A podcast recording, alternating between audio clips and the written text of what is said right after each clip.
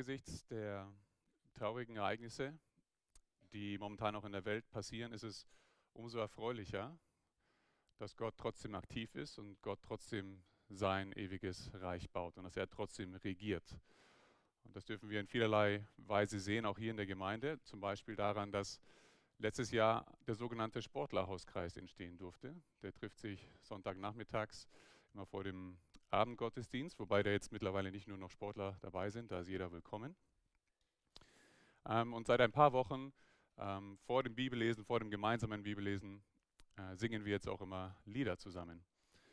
Und das ist schön, einerseits, aber um ehrlich zu sein, rein musikalisch und rein menschlich gesehen ist der Gesang da nicht so berauschend. Das sind auch alles Sportler, die haben auf dem Fußballplatz nie singen gelernt. Ähm, es sind keine Sänger, keine Musiker. Also schön geht wirklich anders. Aber aus biblischer Sicht, aus göttlicher Sicht ist unser Gesang dort wunder, wunderschön. Denn er ist die einzig angemessene Reaktion darauf, was Gott in uns und für uns getan hat. Da sitzen Leute, die waren vor ein paar Monaten noch, vor ein paar Jahren noch ganz, ganz anders unterwegs. Und jetzt sitzen wir da zusammen, krähen kreuz und quer durcheinander, aber es ist wunder, wunderschön aus göttlicher Sicht. Und wir tun da das einzige Angemessene, wozu uns auch unser Text heute einlädt. Wir bringen Gott das Lob, das ihm dafür gebührt, dass er alleine uns gerettet hat und uns auch ans Ziel bringen wird. Wir haben gerade in Epheser 1 gelesen, dass Gott uns eben genau deswegen errettet hat, zum Lob seiner Herrlichkeit, zum Lob seiner Gnade. Wenn also Gerettete zusammenkommen, ob jetzt im Sportlerhauskreis oder im Gottesdienst oder sonst wo, und da ihr Lob zu Gott bringen, dann passiert da was Gewaltiges, dann passiert da was Kosmisches. Da erfüllt sich Gottes ewiger Plan hier in unserer Gegenwart vor unseren Augen. Gott ist hoch zu loben, weil er allein mächtig rettet und treu ans Ziel bringt. So lässt sich unser Text heute zusammenfassen und ähm, das steht auch in eurer Gliederung, in euren Gottesdienstblättern, wenn ihr da einen Blick drauf werft. In diesen drei Punkten möchte ich uns durch den Text führen. Ich lese den Text mit uns aus 2. Mose 15, die Verse 1 bis 21. Ich lade euch ein, das mit aufzuschlagen. Im Alten Testament auf der Seite 72 in den ausliegenden Bibeln.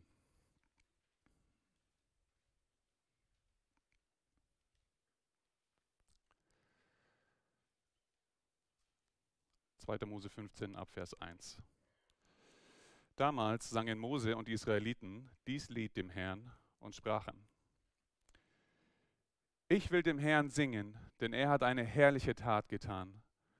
Ross und Mann hat er ins Meer gestürzt. Der Herr ist meine Stärke und mein Lobgesang und ist mein Heil. Das ist mein Gott, ich will ihn preisen. Er ist meines Vaters Gott, ich will ihn erheben. Der Herr ist der rechte Kriegsmann. Herr ist sein Name.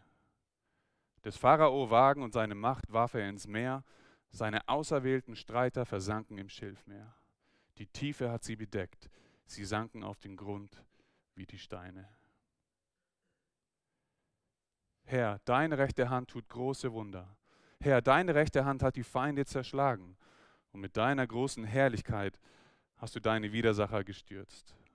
Denn als du deinen Grimm ausließest, verzehrt er sie wie Stoppeln. Durch dein Schnauben türmten die Wasser sich auf, die Fluten standen wie ein Wall, die Tiefen erstarrten mitten im Meer. Der Feind gedachte, ich will nachjagen und ergreifen und den Raub austeilen und meinen Mut an ihnen kühlen. Ich will mein Schwert ausziehen und meine Hand soll sie verderben. Da ließest du deinen Wind blasen und das Meer bedeckte sie und sie sanken unter wie Blei im mächtigen Wasser. Herr, wer ist dir gleich unter den Göttern? Wer ist dir gleich, der so mächtig, heilig, schrecklich, löblich und wundertätig ist? Als du deine rechte Hand ausrecktest, verschlang sie die Erde.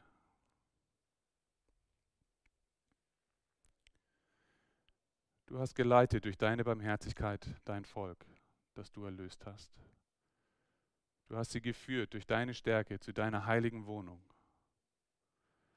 Als das die Völker hörten, erbebten sie. Angst kam die Philister an. Da erschraken die Fürsten Edoms, zittern kamen die gewaltigen Moabs an. Alle Bewohner Kanaans wurden feig. Es fiel auf sie Erschrecken und Furcht. Vor deinem mächtigen Arm erstarrten sie wie die Steine. Bis dein Volk, Herr, hindurchzog, bis das Volk hindurchzog, das du erworben hast. Du brachtest sie hinein und pflanztest sie ein auf dem Berg deines Erbteils, den du, Herr, dir zur Wohnung gemacht hast, zu deinem Heiligtum, Herr, das deine Hand bereitet hat. Der Herr wird König sein immer und ewig. Denn der Pharao zog hinein ins Meer mit Rossen und Wagen und Männern, und der Herr ließ das Meer wieder über sie kommen. Aber die Israeliten gingen trocken mitten durchs Meer. Da nahm Mirjam, die Prophetin, Aarons Schwester, eine Pauke in ihre Hand, und alle Frauen folgten ihr nach mit Pauken im Reigen. Und Mirjam sang ihnen vor, lasst uns dem Herrn dienen, denn er hat eine herrliche Tat getan. Ross und Mann hat er ins Meer gestürzt. Ich bete noch mit uns. Lieber Vater, es ist deiner Gnade zu verdanken, dass wir heute hier auf dein Wort hören dürfen. Und es ist deiner Gnade zu verdanken, dass ich in meiner Schwachheit hier auch stehen darf und es austeilen darf. So wollen wir beten, dass du uns dein Feuer in unseren Herzen anzündest, Herr. Und dass du dich groß machst dass du uns jetzt bereit machst zu hören und dass du uns durch dieses Wort jetzt auch ein Loblied auf unsere Lippen legst. Dir zur Ehre. Amen. Ah, bevor wir in den Text richtig einsteigen, müssen wir uns kurz nochmal den Kontext bewusst machen, in dem dieser Text steht. Wir schließen ja heute erstmal diese Reihe durch das zweite Buch Mose ähm, vorerst ab. Ähm, wir machen nächste Woche dann mit dem Lukas-Evangelium weiter und schließen das ab. Wir sind jetzt sozusagen am krönenden Abschluss dieser Teilreihe im zweiten Buch Mose. Wir haben bisher gesehen, dass die Nachkommen Abrahams und Isaaks und Jakobs nach Ägypten gekommen waren, dass sie dort ein großes Volk geworden waren, so groß, dass der Pharao angefangen hat, sie zu versklaven. Und Gott hat dann Mose berufen, um sein Volk aus dieser Sklaverei herauszuretten. Und das hat er getan, indem er zehn Plagen geschickt hat. Die letzte davon hat dann den Pharao dazu bewegt, das Volk Gottes wirklich ziehen zu lassen. Und sie zogen danach aus und wir haben dann letzte Woche gehört, Gott führt sie dann an eine Stelle, genau da, wo er sie haben will, wo es ihnen aber erstmal überhaupt nicht gut geht. Sie sehen vor sich das Schilfmeer, sie sehen um sich herum die Berge und sie sehen hinter sich die Ägypter, die ihnen jetzt nachfolgen und sie verfolgen. Aber Gott will sie genau da haben, um sich da nochmal endgültig als der große Retter zu erweisen. Und so hält er die Ägypter wundersam davon ab, das Volk anzugreifen. Dann teilt er das Schilfmeer, sodass sein Volk einfach durchziehen kann. Und als die Ägypter sie verfolgen, lässt er das Wasser zurückströmen und alle Ägypter ertrinken. Und so schließt Gott seinen großen Rettungsakt ab. Er befreit sein Volk nicht nur aus der Sklaverei, sondern er besiegt auch den Sklaventreiber selbst. Es ist ein vollkommener Sieg.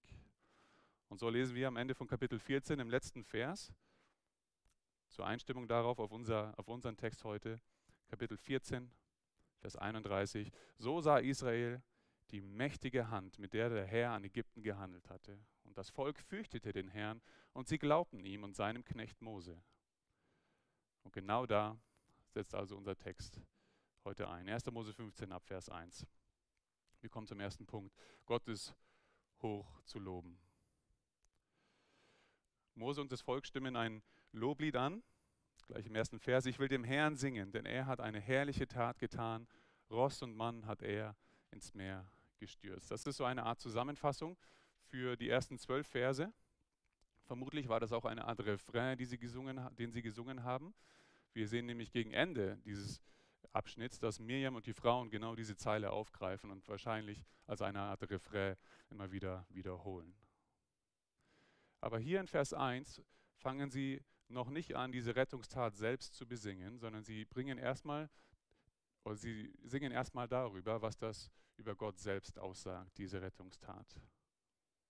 Sie sagen in Vers 2, der Herr ist meine Stärke und mein Lobgesang und ist mein Heil. Über solche Verse liest man leicht drüber, die stehen auch oft in den Psalmen so ähnlich und die überliest man ganz gerne. Aber interessant ist hier, dass sie nicht sagen, der Herr gibt mir Stärke und Lob und Heil. Sie sagen, der Herr, Yahweh, der ist meine Stärke und mein Lob und mein Heil. Yahweh ist mit der Stärke und dem Lobgesang und dem Heil dieses Volkes so stark verbunden, dass er davon nicht zu trennen ist. Er ist der Inbegriff dieser Dinge für sie. Ihre Stärke, ihr Lob, ihr Heil besteht aus Yahweh, aus ihrem Herrn. Und interessant ist auch, dass der Vers 2 in der Ich-Form geschrieben ist, obwohl eigentlich alle zusammen singen. Wir haben ja gelesen ganz am Anfang, das ganze Volk stimmt ein mit Mose, aber jetzt singt auch jeder ganz individuell über seine persönliche Rettung. Der zweite Teil von Vers 2. Das ist mein Gott. Ich will ihn preisen. Er ist meines Vaters Gott. Ich will ihn erheben. Hier rühmt sich jeder Israelit ganz persönlich seines Gottes. Und sie wollen das nicht für sich behalten, sie präsentieren ihren Gott. Das ist mein Gott. Sie zeigen ihn aller Welt. Und sie wissen auch, dieser Gott hat sie schon vor langer Zeit erwählt und ist ihnen seitdem treu geblieben. Deswegen ist er auch meines Vaters Gott. Sowohl der leiblichen Väter dieser Menschen, die da waren, aber auch des Vaters Abrahams, des Urvaters. Schon da hat, hatte sich Gott ja dieses Volk erwählt. Und jetzt ist er vor ihren Augen dabei, seine Verheißungen an diesen Urvater Abraham zu erfüllen. Ein großes Volk sind sie jetzt schon und jetzt sind sie auf dem Weg in das Land, das Gott ihnen versprochen hat. Und dafür können sie ihn einfach nur loben. Zusammen, alle singen zusammen, aber auch individuell. Jeder singt in der Ich-Form. Und so tun sie hier ganz am Anfang dieses Liedes das einzig angemessene als Reaktion auf Gottes Rettung. Sie loben ihren Gott. Der Gott, der durch sein Wort alles ins Leben rief, der die Sterne in den Himmel setzte, der dem Menschen seinen Atem gab, der dann Abraham berief. Dieser Gott ist jetzt ganz persönlich ihr Retter geworden. Und dafür ist er hoch zu loben. Und deshalb ist er der Inhalt und der Empfänger ihres Loblieds.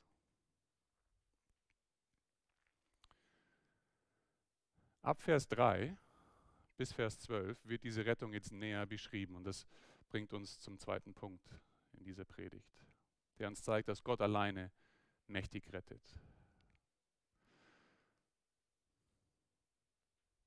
Deshalb gleich in Vers 3 diese ganz klare Aussage, der Herr ist der rechte Kriegsmann, Herr ist sein Name. Von Anfang an wird hier klargestellt, gekämpft hat in, diesen, in dieser Schlacht nur einer.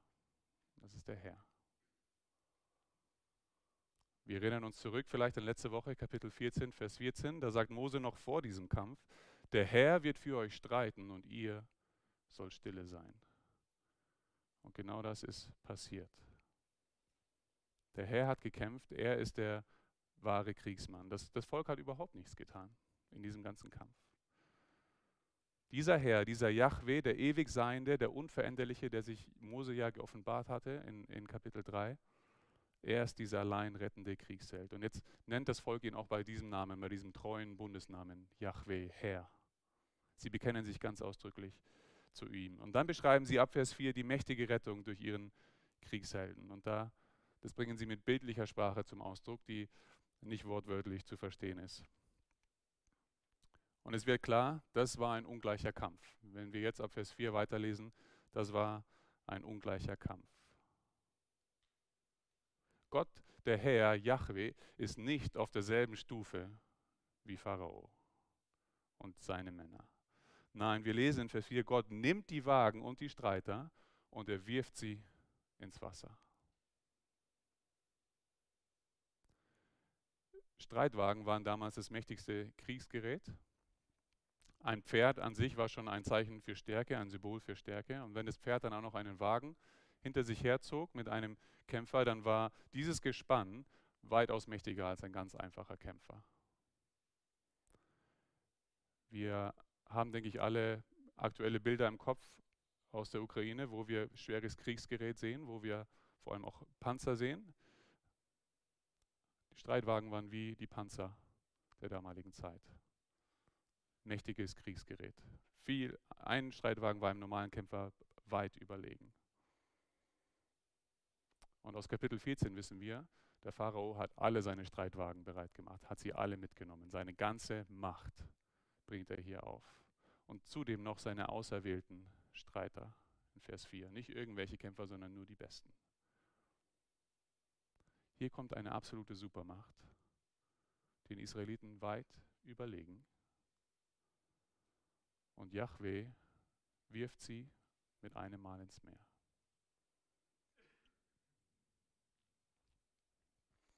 Und dort, Vers 5, da sinken sie auf den Grund wie Steine. Ein Bild der Hilflosigkeit, der Chancenlosigkeit. Und das Volk weiß also, das war Gott. Wir haben da nichts dazu beigetragen. Das war seine rechte Hand, Vers 6. Die rechte Hand ist auch ein Symbol für Stärke. Wenn von der rechten Hand Gottes die Rede ist, dann ist es eine starke Hand.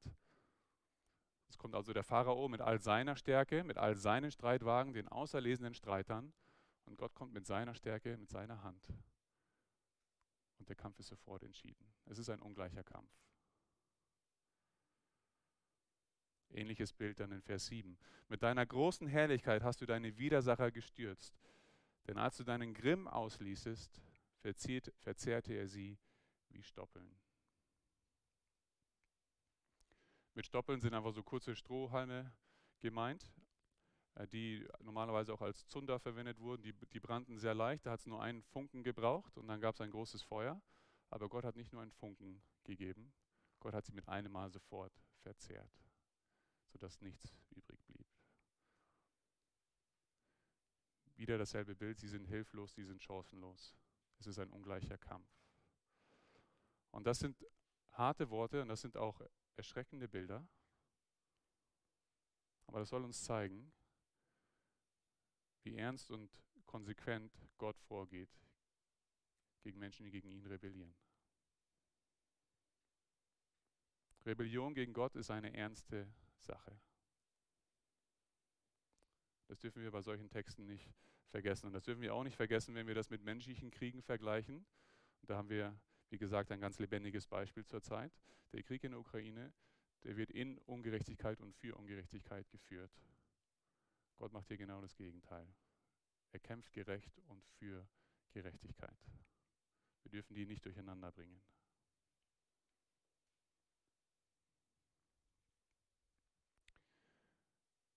Die Verse 8 bis 10 sind dann noch so eine kleine Untereinheit und die schildern dann auch wieder in sehr bildlicher Sprache, wie Gott das alles getan hat. Das heißt, hier wird sein Akt aus der Sicht des Volkes geschildert. Vers 8. Durch dein Schnauben türmten die Wasser sich auf. Die Fluten standen wie ein Wall. Die Tiefen erstarrten mitten im Meer. Das war nicht einfach ein willkürlicher, zufälliger Wind, der da geweht hat, der wurde von Gott geschickt und gelenkt, als hätte Gott einfach einmal ausgeatmet und damit das Wasser bewegt. Und in seiner Größe und in seiner Macht stellt er so das Wasser auf wie eine Mauer und sogar die Tiefen des Meeres, das heißt unter der Oberfläche, auch die erstarren und auch die gehorchen seinem Befehl. Das ganze Meer wird nach Belieben von Yahweh, diesem großen Gott, gelenkt und gesteuert.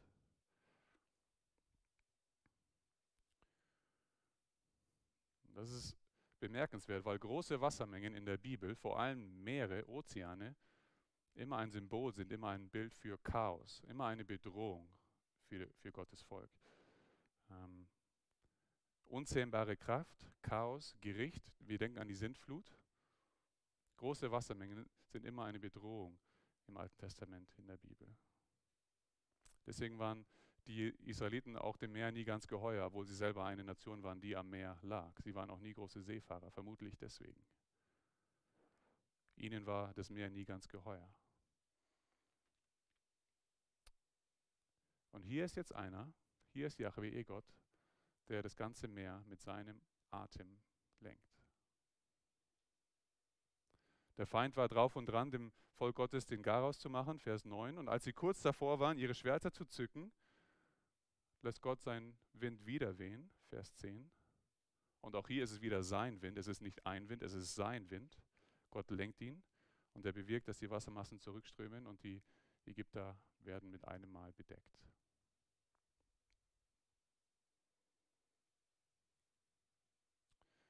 Und damit ist auch klar, Vers 11, es gibt keinen Gott wie diesen Gott. Sowas kann nur der Herr, sowas kann nur Yahweh. Er ist der alleinige Retter, der, er ist der alleinige Gott. Niemand ist so wie er, mächtig, heilig, schrecklich, löblich und wundertätig. Er ist einzigartig.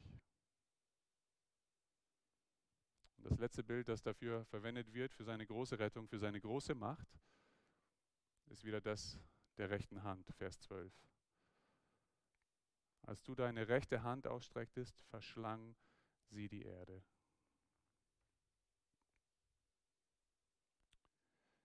Dieser Gott schnaubt und das Meer gehorcht. Dieser Gott bewegt seine Hand und die Erde, der ganze Planet gehorcht. Was also das Volk niemals hätte tun können, nämlich zu kämpfen, das Meer zu teilen, sich selbst zu retten, das tat Gott mit einem Mal, mit einer Handbewegung, mit einem Atem. Das ist ihm ein leichtes. Und deswegen steht in diesen Versen, in diesem Abschnitt auch nichts mehr in der Ich-Form. Vielleicht ist euch das aufgefallen. In den ersten Versen kommt das Ich ständig vor. Ich will meinen Gott loben, ich will ihn erheben und so weiter. Ab Vers 3 kein Ich-Form mehr.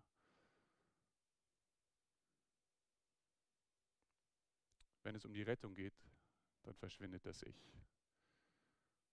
Das Volk muss keinen Finger bewegen, um gerettet zu werden. Die Rettung ist Chefsache. Die Rettung ist Jahwes Angelegenheit. Das ist also der erste Grund, warum Gott hoch zu loben ist. Er allein ist der mächtige Retter. Den nächsten Grund finden wir in den Versen 13 bis 18. Und das bringt uns zum letzten Punkt in der Predigt und auch in der Gliederung. Da sehen wir, dass Gott nicht nur rettet, nicht nur mächtig rettet, er bleibt seinem Volk auch treu und er bringt es treu bis ans Ziel. Davon handeln diese Verse 13 bis 18 und sie handeln, das ist jetzt wichtig, von zukünftigen Ereignissen. Sie sind in der Vergangenheitsform geschrieben, um die Gewissheit auszudrücken, dass diese Dinge auch eintreffen werden, aber sie handeln eigentlich noch von zukünftigen Ereignissen. Vers 13. Du hast geleitet durch deine Barmherzigkeit dein Volk, das du erlöst hast, und hast sie geführt durch deine Stärke zu deiner heiligen Wohnung. Gott rettet nicht nur, er leitet dann auch, und zwar aufgrund seiner Barmherzigkeit. Er kann sein geliebtes Volk nach der Rettung nicht einfach sich selbst überlassen. Er bringt es nicht übers Herz. Das würde im Widerspruch stehen zu seinem Charakter, zu seiner Barmherzigkeit. Er ist also gewollt, er hat die Barmherzigkeit, die er braucht, um sie auch weiter zu bewahren, aber er ist auch stark genug. Du hast geleitet durch deine Barmherzigkeit, du hast geführt durch deine Stärke. Das heißt, die Stärke, die er gerade demonstriert hat in seinem Rettungsakt, mit dieser Stärke wird er sein Volk auch sicher ans Ziel bringen. Komme, was wolle. Trotz aller Gefahren, die noch lauern. Gott ist sowohl barmherzig weiterhin als auch stark. Das heißt, er will und er kann auch weiter bewahren und auch weiter leiten und dann sicher ans Ziel bringen. Und deswegen wird er es auch tun. Und die Gefahren, die dann noch kommen auf dem Weg, die werden dann beschrieben in den nächsten Versen. Wenn wir uns die Verse 14 und 15 anschauen, da lesen wir von den Philistern, von den Fürsten Edoms, von den gewaltigen Moabs, von den Bewohnern Kanaans.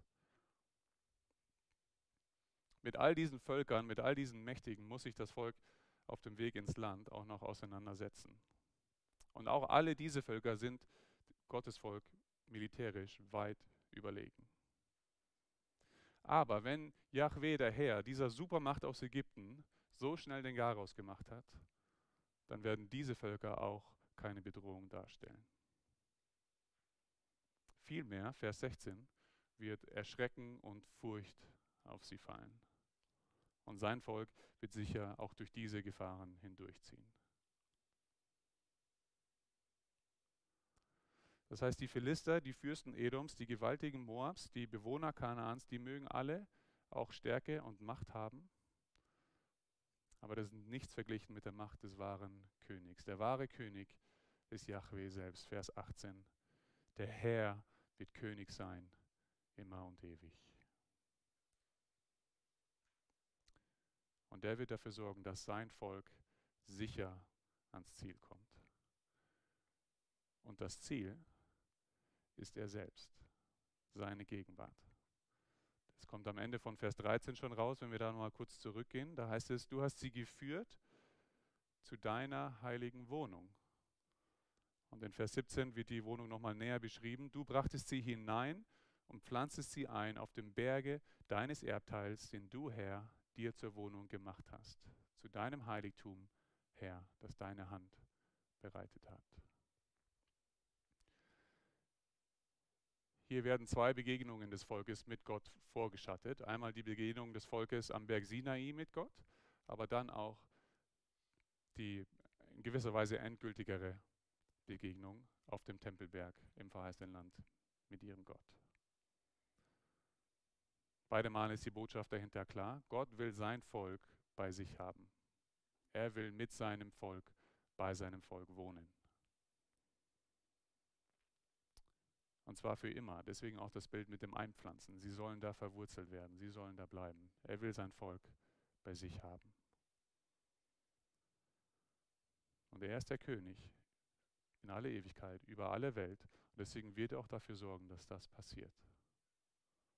Er ist barmherzig und er ist stark genug, um das zu bewirken. Er macht auch keine halben Sachen. Was er anfängt, wen er errettet, den bringt er auch ans Ziel.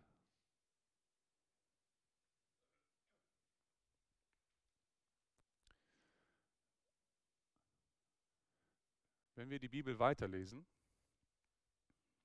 dann sehen wir auch, dass das genauso eingetroffen ist. Die Edomiter, die Moabiter, die Kanaaniter, die Philister, die waren auf dem Weg ins verheißene Land immer wieder Bedrohungen für Gottes Volk. Ganz zu schweigen von anderen Bedrohungen wie Hunger und Durst. Darum geht es gleich im, im, nächsten Abschnitt, äh, wenn man weiterlesen würde, was wir heute nicht tun. Aber durch jede dieser Bedrohungen hat Gott sein Volk treu hindurchgetragen und sie tatsächlich bis ins Land gebracht, bis auf seinen Tempelberg, wo sie ihm begegnen konnten.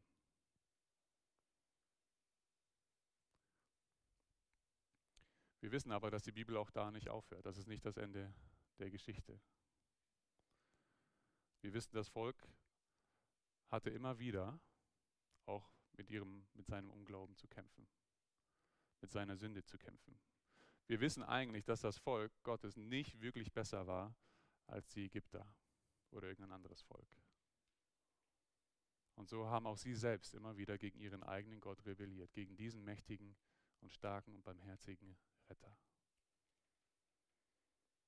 Sodass ihre Sünde sie weiter von Gott trennte, obwohl sie, obwohl Gott anwesend war im Tempel, konnten sie ihm trotzdem nicht wirklich begegnen. Und so musste Gott selbst kommen. Und das tat er, davon lesen wir im Neuen Testament, vor 2000 Jahren, in Jesus Christus. Und dieser Jesus macht dann den Weg zu Gott wirklich frei, sodass Menschen wirklich zu Gott kommen können, bei ihm bleiben können. Und er tut das, indem er stellvertretend stirbt für Sünder. Nicht nur Sünder aus dem jüdischen Volk, sondern Sünder aus aller Welt. Die Bibel sagt nämlich ganz klar, von Natur aus sind wir alle wie die Ägypter. Wir sind alle Feinde Gottes, Rebellen gegen Gott. Wir bekämpfen ihn. Wir wollen ihn loswerden. Wir wollen ohne ihn leben. Und deswegen hätte es eigentlich jeder Mensch verdient gehabt, so hinweggerafft zu werden wie die Ägypter. Eigentlich hätten wir es auch verdient, dass so ein Lied aus 1. Mose 15 auch über uns geschrieben wird, wie Gott uns hinwegrafft. Ein Blick in meine letzte Woche reicht mir, um zu wissen, ja, ich habe auch einen Ägypter, einen Rebellen in mir.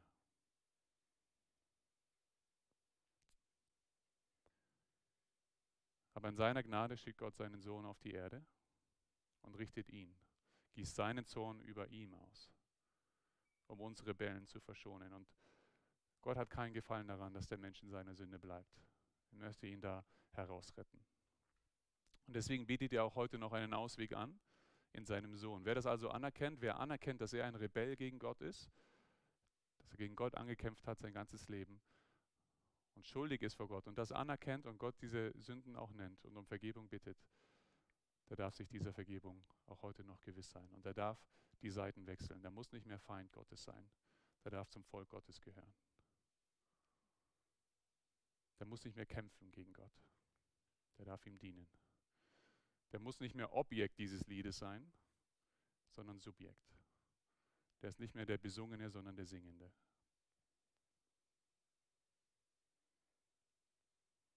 Wenn du das merkst, du musst das noch tun, du musst das noch bereinigen mit Gott, dann komm gerne auf mich zu nach dem Gottesdienst oder auf jemanden, den du vertraust. Aber wer das tut, wer sich diesem Gott anvertraut, der darf wissen, dass er gerettet ist und er darf mit einstimmen in so ein Loblied der Geretteten. Wer gerettet ist, kann sogar gar nicht anders. Es platzt aus ihm heraus. Das ist die ganz normale, die natürliche Reaktion, wie hier bei den Israeliten auch.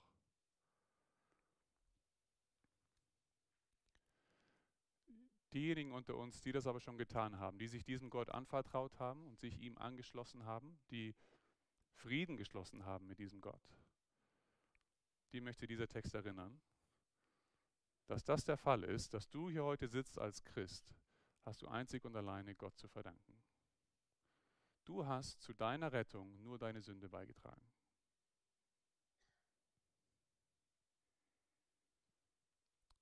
Gott hat gekämpft und hat dich siegreich aus der Sklaverei der Sünde herausgeführt. Und er hat den Feind, den Teufel, besiegt, und zwar auch haushoch. Auch das war ein ungleicher Kampf.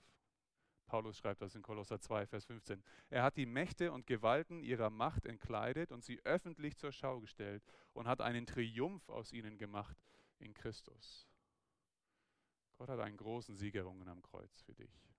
Der Feind war chancenlos. Gott alleine hat dich gerettet. Sei dir dessen bewusst.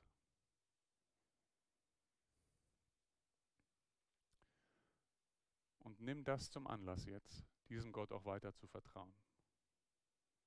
Er macht keine halben Sachen. Er lässt dich jetzt nicht einfach links liegen. Er wird dich auch sicher bis ans Ziel bringen. Er ist barmherzig und stark. Er will und er kann auch weiterführen und bewahren, auch bei der nächsten Bedrohung. Du darfst auch bei der nächsten Bedrohung oder bei der jetzigen, wenn du jetzt in diesem Moment eine empfindest, auch stille werden und Gott kämpfen lassen.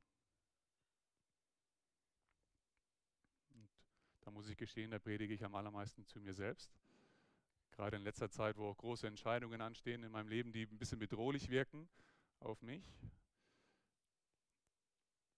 Da fällt es mir schwer, Gott kämpfen zu lassen. Da würde ich gerne selber kämpfen. Und da fange ich an, Gott zu misstrauen. Vor allem, sobald ich aus den Augen verliere, was er alles für mich getan hat, die große Errettung, die er für mich erwirkt hat, das Evangelium. Wenn ich das aus den Augen verliere, dann falle ich, dann fälle ich ganz schnell dumme Entscheidungen oder bin versucht, das zu tun. Sobald wir die mächtige Errettung, die Gott gewirkt hat, aus den Augen verlieren, dann brennt es lichterloh, weil dann haben wir auch keine Garantie mehr, dass er uns auch wirklich noch weiter leiten und ans Ziel bringen wird.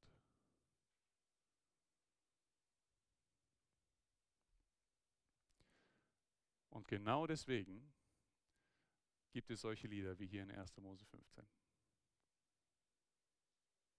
Lieder sind ein Gnadenmittel Gottes, ein Geschenk Gottes.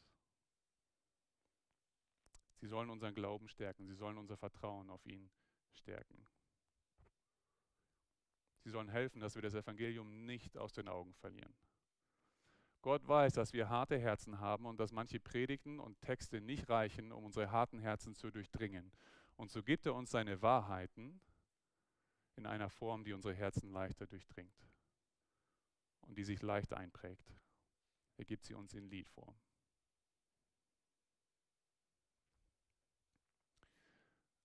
Wir alle haben immer wieder Ohrwürmer. Und das ist gut.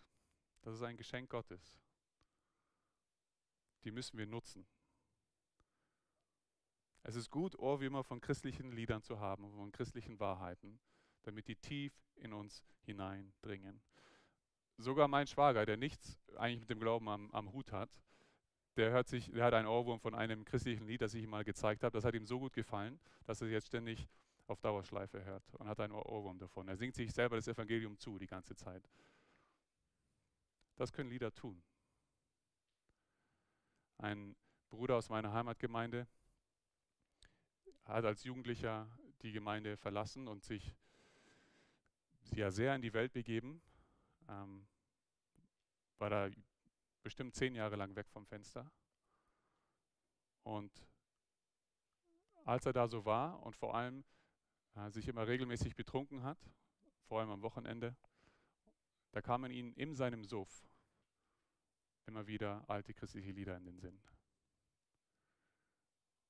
Und wenn er nach Hause ging, da war da seine Mutter, die auch die Gemeinde verlassen hatte und die pfiff diese Lieder immer vor sich hin in der Küche. Und diese Lieder haben ihm letztendlich den Anschluss gegeben, wieder Anschluss zu suchen in der Gemeinde. Und er ist heute ganz treu in meiner Heimatgemeinde mit vielen anderen aus seiner Familie auch, die Gott zurückgebracht hat. Unterschätzen wir nicht, was Lieder tun können. Die prägen sich tief ein. Sie sind ein Geschenk Gottes. Viele von uns werden hier heute mit einem Ohrwurm rausgehen und das ist gut. Das soll so sein. Dafür sind Glaubenslieder da. Dabei ist es aber natürlich wichtig, dass wir gute Lieder singen. Dass sie theologisch korrekt sind, dass sie auch gut singbar sind, dass sie sich gut einprägen lassen. Und unterschätzen wir dabei nicht, wie sehr sie unsere Theologie, unser ganzes Verständnis der Bibel auch prägen. Lieder sind nicht einfach nur Hintergrundgeplänkel oder Lückenfüller, sondern die lehren uns auch. Sie sind ein Geschenk Gottes, um ihn angemessen zu loben und unseren Glauben auch zu stärken. Und das nicht nur individuell, sondern auch kollektiv. Das sehen wir auch in diesem Text schon, aber Gott hat uns zusammengestellt als Gemeinde, damit wir miteinander diese Lieder ihm zur Ehre und zur Stärkung unseres Glaubens auch singen. Und im Neuen Testament werden wir ganz konkret dazu aufgefordert, einander Loblieder zu singen. Und auch in diesem Text sehen wir das. Dieses Lied wurde vom ganzen Volk gesungen, vermutlich auch mit abwechselnden Männer- und Frauenparts. Darauf deuten die letzten zwei Verse hin, wo Miriam dann mit den Frauen auch tanzt und singt. Und deswegen ist es gut, wenn wir viel singen, auch in den Gottesdiensten, wenn wir viel singen in den Hauskreisen, wenn wir singen im Kindergottesdienst, in den Familien, immer wieder auch zwischendurch uns treffen und Gott Loblieder singen. Das ist gut. Das ehrt Gott, das gebührt ihm und das stärkt unseren eigenen Glauben. Sowohl in der Bibel als auch in der Kirchengeschichte ist das Volk Gottes immer, ausnahmslos, ein singendes Volk. Auch im Himmel wird ständig gesungen. Das Offenbarung ist voller Lieder. Die Offenbarung ist voller Lieder. Auf Gottes Errettung hin platzt sein Volk immer vor Lob und Lobgesang. Das ist ein ganz, ganz starkes Muster in der Bibel. Und sie können gar nicht anders. Und wenn wir das tun, wenn wir solche großen und auch prächtigen und mächtigen Lieder singen, wie ähm, eins wie dieses hier, oder auch, eine, oder auch in den Psalmen, die, die vorgeschattet sind, oder andere Lieder, die wir haben, dann ist es auch gut, wenn unsere Körpersprache diesen Liedern auch entspricht. Da gibt es kulturelle Unterschiede, das weiß ich. Da gibt es keinen einen allgemeingültigen Weg. Ähm, wir müssen jetzt nicht Mirjams Reigentanz hier aufführen, das passt nicht in unsere Kultur. Auch in großen Teilen Afrikas sieht der Lobpreis anders aus, das weiß ich. Aber wir dürfen uns ruhig Gedanken machen, ob unsere Körpersprache, unser Körper selbst auch das zum Ausdruck bringt, was wir da singen. Nämlich genau das tun Mirjam und die Frauen hier. Das passt zu dem, was sie da gesungen haben. Lass uns also zumindest mal überlegen, wie hier in unserer Kultur, in unserem Kontext, unsere Haltung vor Gott auch zum Ausdruck gebracht werden kann mit unserem Körper, mit unserer Körpersprache. Aufstehen ist in der Regel schon ein guter Anfang.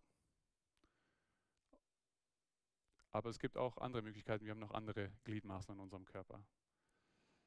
Studien haben ganz klar ergeben, dass unsere Körperhaltung, unsere Bewegungen, auch, die können, werden auch unsere Emotionen beeinflussen. Unsere Haltung damit auch. Umgekehrt natürlich auch. Aber wir dürfen das nicht unterschätzen. Was wir mit unserem Körper tun, das kann auch dazu beitragen, dass wir Gott besser loben können. Bedenken wir das, wenn wir singen. Unsere Körper helfen uns dabei, Gott in rechter Weise Lob zu singen und auch unseren Glauben zu stärken.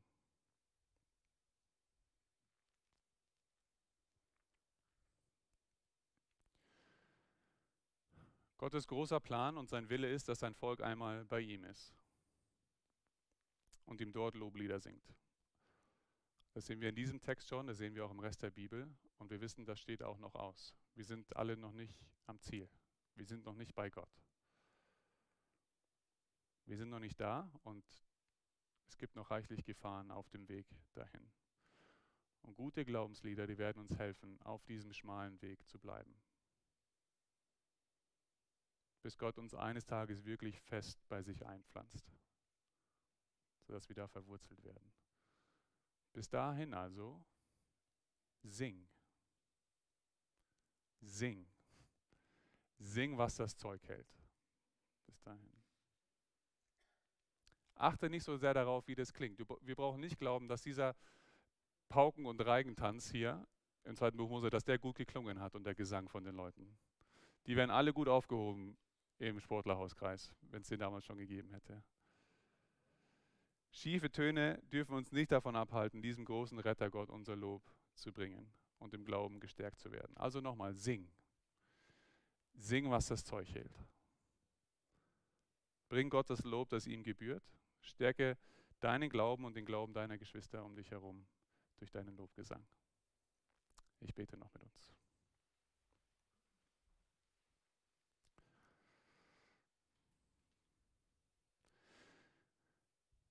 Wir danken dir, Herr, für deine mächtige Rettung, die du für uns errungen hast. Du bist unsere Stärke und unser Lobgesang. Und du bist unser Heil. Du bist unser Gott. Wir wollen dich preisen. Wir wollen dich erheben. Wie das Volk Israel damals auch schon. Amen.